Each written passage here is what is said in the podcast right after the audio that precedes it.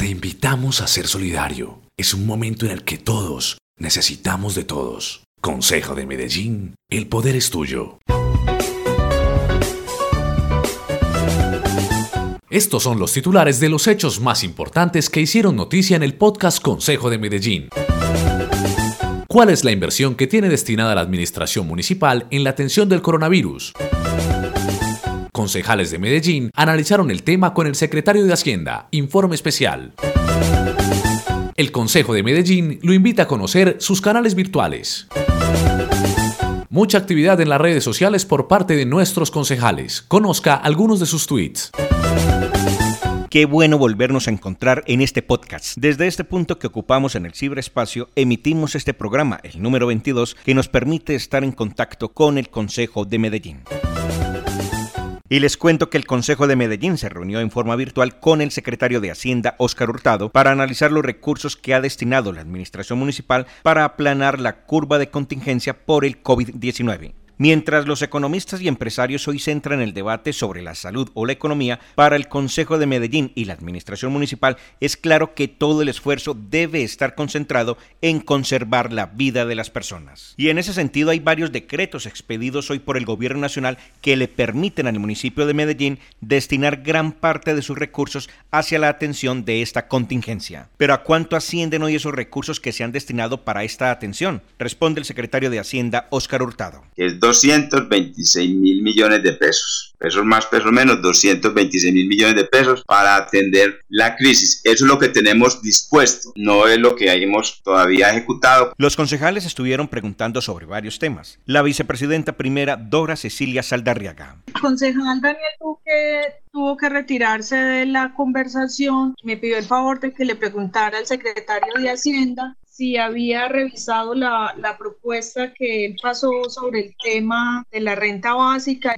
Pero ¿qué tan viable es destinar recursos para esta renta a las familias más vulnerables? A mí me gusta muchísimo, ya la leí, ya el alcalde pues tiene conocimiento, eh, algunos economistas a nivel nacional le han propuesto al presidente lo mismo, pareciera que es una, es una decisión pues también de presidencia todavía no atender esa renta básica, sin embargo se ha hecho algo que, que no es la, el suministro de una renta básica, pero estamos dando, como les digo, el gobierno nacional un auxilio a unas familias y nosotros complementando a otras familias con el auxilio por ahora de 100 mil pesos. Otro tema que inquietó a concejales como Sebastián López es la deuda que tendrá que adquirir el municipio para la atención de esta crisis. Por eso, sin duda alguna, el gasto va a aumentar y yo creería lo mismo que lo que acaba de decir el concejal John Jaime, de analizar la posibilidad de que el municipio va a tener que utilizar deuda para poder inyectarla en la economía.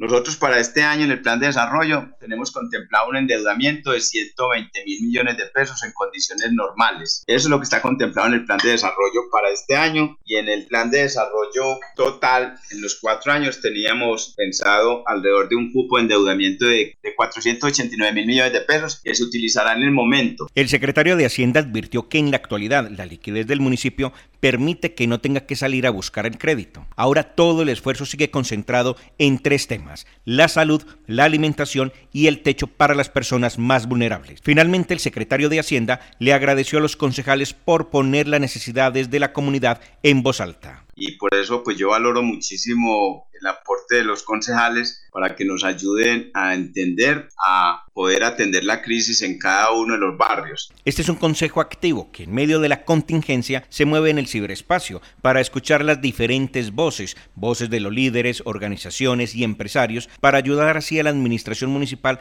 a tomar las mejores decisiones. ¿Y qué trinaron hoy los concejales? Finalizamos así esta emisión con este informe de Joan Moto.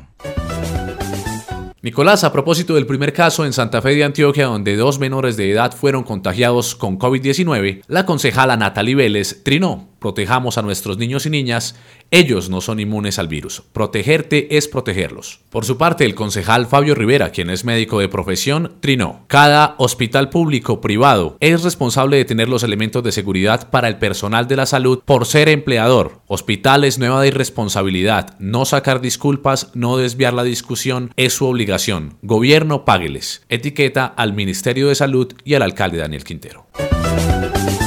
Podcast Consejo de Medellín. Que el Consejo de Medellín le informa a la ciudadanía que atendiendo la orden del Gobierno Nacional de extender el aislamiento obligatorio preventivo y para procurar la salud y el bienestar de todos los que allí trabajamos, nuestra entidad continúa cerrada hasta el 27 de abril y seguiremos brindando la atención al público a través de los canales virtuales que están dispuestos para todos los ciudadanos y para nuestros concejales. Para radicar PQRS, documentos y atención al usuario, pueden escribirlo a atención al usuario arroba consejo de Medellín medellín.gov.co o en www.consejodemedellín.gov.co slash.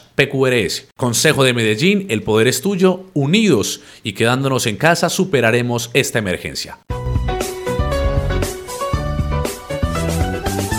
Esta fue una producción de la Unidad de Comunicaciones del Consejo de Medellín y puede ser publicada, compartida y emitida en cualquier medio de comunicación.